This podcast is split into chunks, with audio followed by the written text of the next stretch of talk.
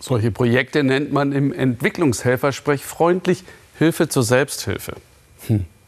Stellen Sie sich vor, Sie haben einen Unfall und müssen dringend ins Krankenhaus. Einen Rettungswagen kann allerdings niemand rufen, weil es keinen organisierten Rettungsdienst gibt. Nichts im ganzen Land. So ist es in Laos in Südostasien. In der Hauptstadt sorgen deshalb Freiwillige anstelle der Behörden für Erstversorgung und Transport. Ich zeige Ihnen Laos mal hier auf der Karte. Es ist eines der ärmsten Länder der Region, ein sozialistischer Einparteienstaat. Laos grenzt im Westen an Thailand, im Osten an Vietnam und im Norden an China. Sieben Millionen Menschen leben in Laos. 80 Prozent von ihnen arbeiten in der Landwirtschaft. Sandra Razzo und Kameramann Wolfgang Schick fuhren mit den Freiwilligen durch die Nacht. Rastlos rasen sie durch Vientiane.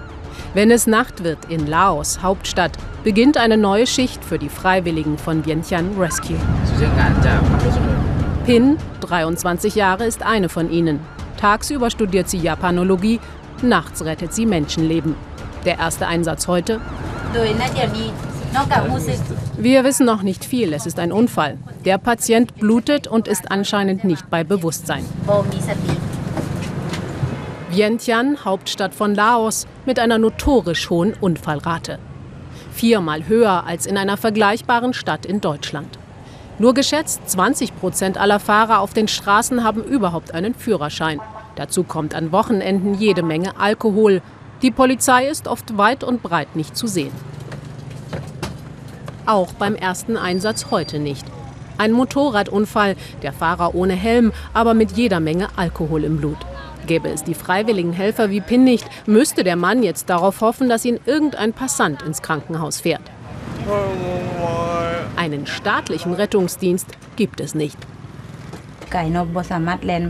Ich selbst habe den Motorradunfall einer guten Freundin miterlebt.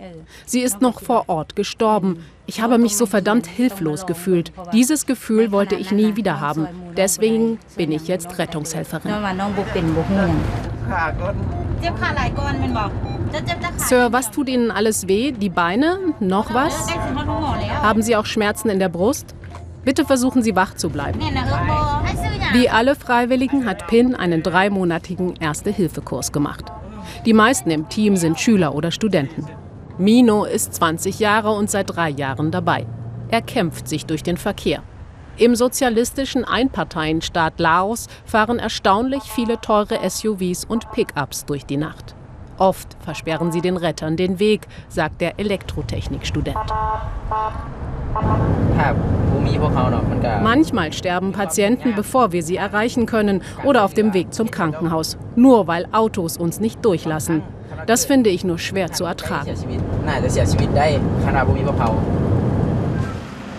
Das Team bringt den Patienten ins Mitabab-Hospital, dem einzigen im ganzen Land, das schwere Knochenbrüche behandeln kann. Noch hat kein Arzt Zeit für den Verletzten, aber der Nackenstabilisator muss schon wieder mit für den nächsten Einsatz. Fast 10.000 Patienten haben die freiwilligen Sanitäter im vergangenen Jahr geholfen. Ich gebe immer mein Bestes. Aber ja, manchmal habe ich eine verdammte Angst, irgendwas falsch zu machen. Drei geparkte Krankenwagen fallen uns vor dem Hospital auf.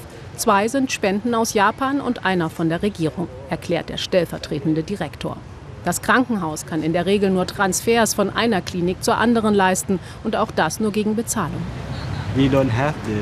Wir müssen den Krankentransport in Rechnung stellen, sonst haben wir kein Geld für das Benzin oder die Ausstattung. Wer es sich leisten kann, lässt sich ohnehin lieber im benachbarten Thailand behandeln, sagt der Arzt. Denn auch an Personal in der Notaufnahme mangelt es. Daher müssen hier alle zwölf Stunden Schichten schieben. Vieles laufe leider nach dem Prinzip Learning by Doing, Lernen am Patienten, gibt Dr. Dieter Pong zu. Und nur zwei Überwachungsmonitore in der Notaufnahme funktionieren überhaupt. Sie sind also viel auf Spenden angewiesen. Ja, aus Frankreich, Japan, Thailand und Hongkong. Was ist mit der Regierung? Die Regierung, ja, die gibt auch was, aber das reicht nicht. Zurück bei den Freiwilligen von Vientiane Rescue. Anna, 18 Jahre, hat heute Telefondienst.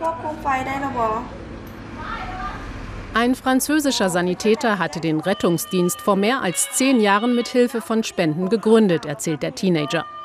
Inzwischen läuft es auch ohne ihn, dank der 400 Freiwilligen in der Stadt. Mir macht es Spaß, anderen Menschen zu helfen, aber eigentlich sollte sich die Regierung um sowas kümmern. Wir können ja nur ein begrenztes Gebiet abdecken, aber Rettungsdienste werden doch im ganzen Land gebraucht. Im Grunde sollten das hier Profis machen, die dafür bezahlt werden, aber so ist es nun mal. Pin und ihr Team kommen mal wieder zu einem Fall, der Nervenstärke erfordert. Eine Frau ist zusammengebrochen, Alkohol, dazu eine Überdosis Tabletten. Stabilisieren und so schnell wie möglich ins Krankenhaus. Mehr können und dürfen die Helfer nicht tun. Du musst dir vorher über deine Grenzen im Klaren sein. Wir können nun mal nur Erste Hilfe leisten, maximal Herz-Lungen-Wiederbelebung. Wir geben keine Medikamente. Das habe ich für mich mental als Grenze akzeptiert. Nur so kannst du damit umgehen. Vor dem Hauptquartier setzt sich das Feuerwehrauto in Bewegung. Yentian Rescue springt auch bei Bränden ein, wie heute auf einem Nachtmarkt. Denn selbst in der Hauptstadt gibt es keine voll einsatzfähige Berufsfeuerwehr. Kurz vor Mitternacht holen Pin und ihre Freundinnen ihre Matratzen aus dem Schlafraum der Jungen.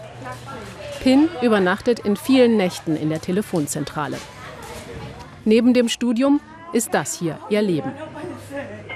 Und manchmal, wenn die Spenden knapp sind, helfen sie alle sogar mit ihrem Taschengeld aus.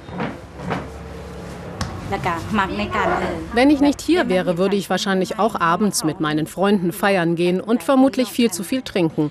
Und vielleicht würde ich dann auch irgendwann da draußen auf der Straße liegen. Nein, dann lieber hier Abenteuer und Spaß. Und wir Freiwilligen sind wie eine große Familie. Es wird 4 Uhr morgens, bevor Pin zum Schlafen kommt. Aber was sind schon ein paar Stunden Schlaf, wenn man einer Mission mit Herzblut folgt?